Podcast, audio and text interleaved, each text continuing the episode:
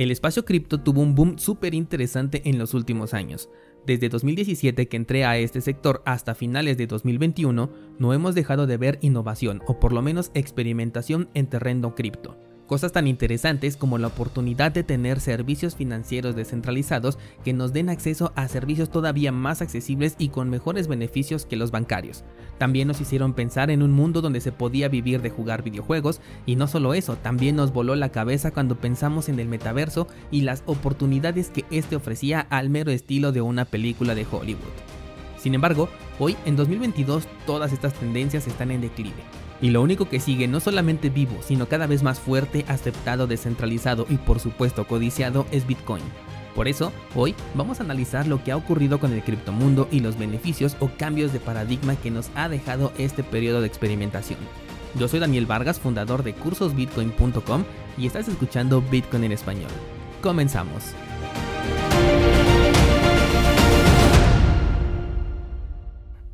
La semana pasada me encontré con una publicación que incluso les compartí por diversos medios en donde decía que entre más aprendes sobre Bitcoin, automáticamente más te vas alejando de cripto. Y puede que para algunas personas suene contradictorio porque finalmente Bitcoin es una criptomoneda. De hecho, es lo que le dio la definición a una criptomoneda, pero curiosamente, eh, no sé si el 99% de proyectos que conocemos en este sector ni siquiera cumplen con las características de la propia definición que Bitcoin le dio a una criptomoneda. Hay una comunidad que tiene muy bien separado esto entre Bitcoin y cripto más allá de las altcoins y son los maximalistas. Este grupo de personas que solamente ve a Bitcoin como lo único que vale la pena mientras todo lo demás para ellos es una shitcoin. Si analizamos las cosas bajo el estricto escrutinio que ellos utilizan, la verdad es que tiene sentido. Nada se asemeja a Bitcoin, nada se le acerca ni mucho menos puede competir contra Bitcoin. ¿Cuántas veces escuché de una nueva moneda que iba a superar a Bitcoin y cada vez que lo escuchaba venía de un proyecto que era peor en comparación con el último que lo había mencionado? Y esto puede incluir, por ejemplo, Ethereum, que yo sigo pensando que existe la posibilidad de que un día el precio de Ethereum esté por encima del de Bitcoin. Lo dije en un episodio de este podcast que se llama Ethereum to the Moon pero el precio no es equivalente al valor. Hay otra criptomoneda que superó en precio a Bitcoin en el 2021. No sé qué precio tenga en este momento, la verdad es que no me he parado a revisar. Es probable que tú sepas de cuál estoy hablando, pero también es probable que no sepas que existe esta criptomoneda que tuvo un precio mucho más alto que el de Bitcoin. Y es que el precio no es lo que le da el valor a la tecnología, solamente le da un valor especulativo, un valor monetario, y cuando se especula con el precio de algo, eventualmente este se cae porque se tiene que vender para cobrar ganancias. Lo más cercano quizás es Monero, y de hecho me atrevo a considerarla como la única criptomoneda que sí ha cumplido con el objetivo planteado, obviamente fuera de Bitcoin. Es descentralizada, es inmutable, tiene una política monetaria sólida y consistente, un ritmo de emisión controlado y sobre todo es una moneda de privacidad. Me encanta Monero, pero va a dejar de ser útil el día que hagamos a Bitcoin un medio de intercambio de valor descentralizado, verificable y al mismo tiempo privado, y estoy completamente convencido de que ese es el camino que estamos siguiendo. Lo único que no te puedo manejar en este momento es el marco temporal en el que va a ocurrir y mientras tanto Monero sigue siendo una excelente opción para ello. En este podcast te he manejado al sector cripto como un sector experimental. He sostenido este concepto desde el inicio del podcast y poco a poco me he ido dando cuenta de cómo los proyectos se forjan a manera de negocio, se saca ventaja y después los pueden dejar morir. Y como salen nuevos pues la gente los va olvidando y simplemente no pasa nada, solamente se quedan aquellos que entraron demasiado tarde esperando en algún momento poder sacar una ganancia o eventualmente se salen en pérdidas. Voy a poner un ejemplo, si tú eres de la generación que conoció a las criptomonedas a partir de 2020, es probable que no recuerdes por ejemplo a NIO, a Dash, Probablemente sí has escuchado sobre Litecoin, pero ya no te tocó considerarlo como el equivalente a la plata dentro del sector cripto, que era una comparación pues completamente inadecuada desde mi punto de vista actual. No te tocó la era en la que pensábamos que Ripple iba a ser la moneda que iban a utilizar los bancos y que tendríamos una supercomputadora mundial con Golem. Quizás lo que acabo de decir para las personas que entraron posteriormente a 2020 no les parezca conocido porque ya no fue el boom que a ellos les tocó. Por el contrario, si entraste después de 2020, a ti te tocó la era de las DeFi, de los exchanges descentralizados, del farming, del metaverso y los criptojuegos. Con esto nos damos cuenta de que las modas simplemente van pasando y que en su momento son los proyectos más revolucionarios y que van a cambiar la forma en la que utilizamos el dinero, el internet y todos los servicios en línea y posteriormente pasan a ser un simple recuerdo.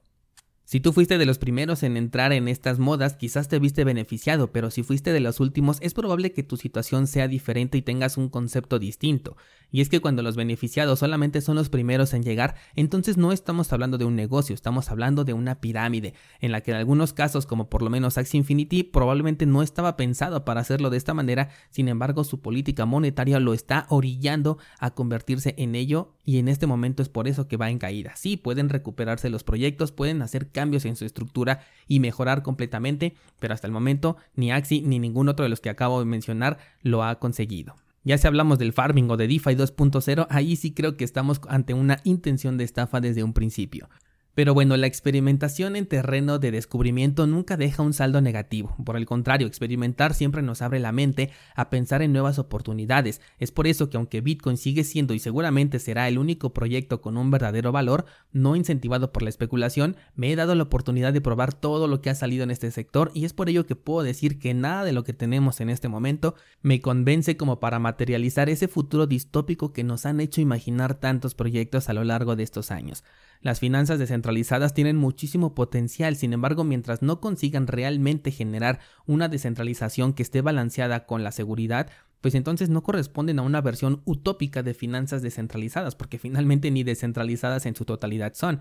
Y lo peor es que estos proyectos que conocemos no es que no puedan hacerlo, sino que no lo quieren hacer. Han nacido como negocios desde un principio para beneficios de unos cuantos y lo han conseguido ofreciendo un producto que promete una cosa pero en realidad es otra. DeFi, como he dicho en otras ocasiones, es el lugar en donde más dinero se ha perdido a lo largo de toda la historia cripto desde que Bitcoin nació. Esto significa que no existe cosa más insegura que DeFi para dejar tus criptomonedas en este momento.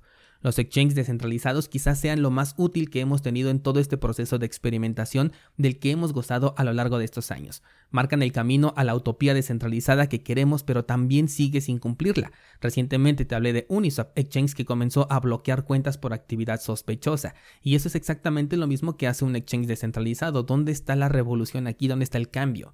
Además de que agregar a este concepto el farming, donde te dan tokens que no sirven para nada, pero que al mismo tiempo te dan más tokens, vaya que aquí sí ya es un descaro, pero mientras exista gente que lo siga fondeando, pues el modelo puede sostenerse por un tiempo más. Los criptojuegos, por otro lado, son uno de los sectores que más me emocionaron, sobre todo porque sabes que soy un gamer. Por cada juego serio que salía al mercado salían 50 estafas, todos los modelos basados en inflar una moneda por causas del FOMO y después ver cómo se caían las ganancias poco a poco hasta que simplemente lo dejaban de jugar y la gran mayoría tiene que aceptar las pérdidas. Luego los metaversos. Creo que esta fue la promesa más grande, no solamente dentro del sector cripto, sino incluso en el tradicional, y que me temo que no vamos a ver materializado en ningún momento. Aquí ya me estoy metiendo en tema de especulación, pero es que si no existe un diferenciador que mejora la experiencia por 10 de algo que ya existe en este momento, pues simplemente no lo vamos a adoptar. Usar un casco de realidad virtual para hablar con alguien es mucho más incómodo que una videollamada. Interactuar con personajes en un mundo virtual eso ya es un videojuego y todo lo que he podido ver no ha madurado en algo más que la venta inicial de tokens NFT que prometen algún día ofrecer algo revolucionario pero probablemente no saben ni qué y que me atrevo a pensar que se compran más por especulación que por la revolución que puedan llegar a marcar, sobre todo porque nada de esto es realmente descentralizado, ni un poquito los metaversos han sido siempre centralizados dentro y fuera del sector cripto. En 2022 he visto un freno en la innovación. No hay proyectos que de pronto se convierten en aquello que todos quieren copiar, como lo fue por ejemplo Uniswap, Metamask o Axie Infinity. Lo único que en este momento he podido ver es el make to earn, hacer para ganar, que no es otra cosa más que una derivación del play to earn que se dio a conocer o que se hizo famoso con Axie Infinity, solo que ahora haces lo que sea con tal de ganar. Por ejemplo, camina para ganar, ve contenido para ganar y así sucesivamente, pero todo bajo el mismo concepto de simplemente regalar dinero, no sin antes primero haber invertido. Este modelo ya está muy probado y sin cambios en su estructura simplemente ya nos dimos cuenta que no funciona y no ha habido cambios en la estructura que están ofreciendo en este momento. Pero por otro lado, hay otra cosa que he visto desde el año pasado y es que los desarrolladores se están preguntando, bueno, ¿y si DeFi en Bitcoin? ¿Y si la privacidad de Bitcoin pero agregándole trazabilidad para quien lo necesite? ¿Y si navegadores que tengan la seguridad de la red de Bitcoin? Muchas cosas están migrando a la cadena de Bitcoin. Claro, lo van a hacer en una segunda capa porque blockchain es una tecnología ineficiente, lo he dicho varias veces, nada puede correr en blockchain y ser eficiente al mismo tiempo. Pero así como cuando falla Infura y le afecta a toda la red de Ethereum, también a las aplicaciones descentralizadas y a las redes de segunda capa, porque dependen enteramente de la red principal, ¿Qué es lo que pasaría si migramos nuestros proyectos a una red que base su seguridad en Bitcoin, la cual probablemente ni siquiera recuerdes cuándo fue la última vez que falló, cuándo fue la última vez que se detuvo o incluso es probable que ni siquiera sabías que en un par de ocasiones la red de Bitcoin se ha detenido para solucionar algún problema? Y es que Bitcoin es tecnología y como tal tiene la capacidad de evolucionar y es algo curioso que a veces la gente olvida. Hay mucha gente que se cuestiona qué pasará con Bitcoin cuando la tecnología avance como para llegar a la computación cuántica. Pues pasará que Bitcoin también será cuántico porque también es tecnología y también se mantiene evolucionando. Taproot, que es el cambio más reciente que se le hizo a Bitcoin, abrió un abanico de oportunidades que muy pronto vas a ver estallar. No digo que tenga el mismo impacto que las DeFi en Ethereum cuando hablo de estallar. Me refiero más bien a que una vez que comiencen los desarrollos y sean funcionales, vamos a pasar por un periodo de experimentación muy interesante en donde todo va a estar ligado a la red de Bitcoin. Por ahí circula ahorita, por ejemplo, una propuesta de mejora para Bitcoin que es la BIP 119, Todavía no te puedo decir mucho al respecto, personalmente creo que esta no se va a implementar y si te soy sincero ni siquiera la he podido comprender al 100%, por eso es que mejor no me quiero meter en el tema, pero lo menciono para reafirmar que Bitcoin está en constante avance y que hay personas que todo el tiempo están proponiendo algo para mejorar a Bitcoin y que cuando algo se implementa aquí en Bitcoin no sucede como en otros proyectos en donde primero te piden una enorme cantidad de dinero y termina finalmente sin funcionar o sin ser lo que se esperaba. En Bitcoin cuando algo llega lo hace para quedarse y los cambios son permanentes, no son cambios volátiles. El dedicarme a compartir información sobre cripto me ha permitido conocer un montón de proyectos, propuestas, leer muchas utopías en los white papers e incluso darme cuenta de aquellas estafas que ni siquiera intentaron disfrazarse, sino que están escritas en su white paper y aún así eran adoptados. Toda esta experiencia que he acumulado a lo largo de estos años me hace valorar aún más a Bitcoin y es por eso que me he cambiado un poco el chip y me dedicaré únicamente a tres proyectos. Me refiero a que si yo quiero meter dinero personal para el sector cripto será solamente en tres proyectos que por supuesto estarán liderados por Bitcoin, seguido por Monero, que será la primera vez que voy a utilizar Monero también para holdear, porque mientras Bitcoin no sea anónimo no existe mejor forma de realizar intercambios de forma privada que Monero, y cualquier otro proyecto que salga tiene primero que demostrar lo que Monero ya ha hecho desde 2014. Y por último, mi último proyecto sería Cardano, que es mi apuesta para los contratos inteligentes, pero aquí también estoy cambiando un poquito la percepción sobre este proyecto y ahora lo veo un poco más especulativo. No tengo ninguna intención de venta, por el contrario, yo quiero holdear e incrementar mi capital, por eso tenemos el, el, pool de Cardano para generar ganancias, enlace en las notas de este programa. Pero viendo la tendencia de las aplicaciones descentralizadas, sector en donde apenas va a llegar Cardano, como que ya no veo el mismo potencial que antes y menos y ahora todo migra hacia Bitcoin como especulo que puede ocurrir. Esto no significa que dejaré de experimentar, pero quizás pueda utilizar la, estrategia que utilicé con DeFi, en donde me permitía conocer estas plataformas, sus servicios, funcionamiento y beneficios, pero una vez que terminaba mi análisis simplemente retiraba mi dinero de ahí, aceptando incluso a veces una ligera pérdida por tema de comisiones, pero que me servía para compartirte mi experiencia, mostrarte su funcionamiento por si tú querías participar y alejarme de un riesgo que personalmente no estaba dispuesto a correr. Y creo que voy a seguir haciendo esto con las nuevas propuestas que lleguen a salir a lo largo de este año pero mi enfoque que antes estaba, no lo sé, un 90% en Bitcoin, ahora yo creo que va a estar un 98% en Bitcoin, en su crecimiento, en el desarrollo y en investigar pues todo lo que acontece alrededor de la red principal de esta cadena. El escenario que te estoy compartiendo el día de hoy no precisamente tiene que cumplirse como yo lo digo. Es probable que esté equivocado y que las DeFi se vuelvan todavía más interesantes, que sí consigan ser descentralizadas, que los criptojuegos sí nos permitan encontrar un trabajo en jugar videojuegos y que el metaverso se convierta en la nueva forma de interacción de los humanos. Pero por ahora yo ya probé todo esto en su etapa inicial y simplemente no me ha convencido. Es un aspecto completamente personal que comparto contigo y del cual voy a seguir formando parte, pero únicamente como espectador y divulgador de la información pero al momento de desembolsar dinero, ese va a estar destinado específicamente a Bitcoin.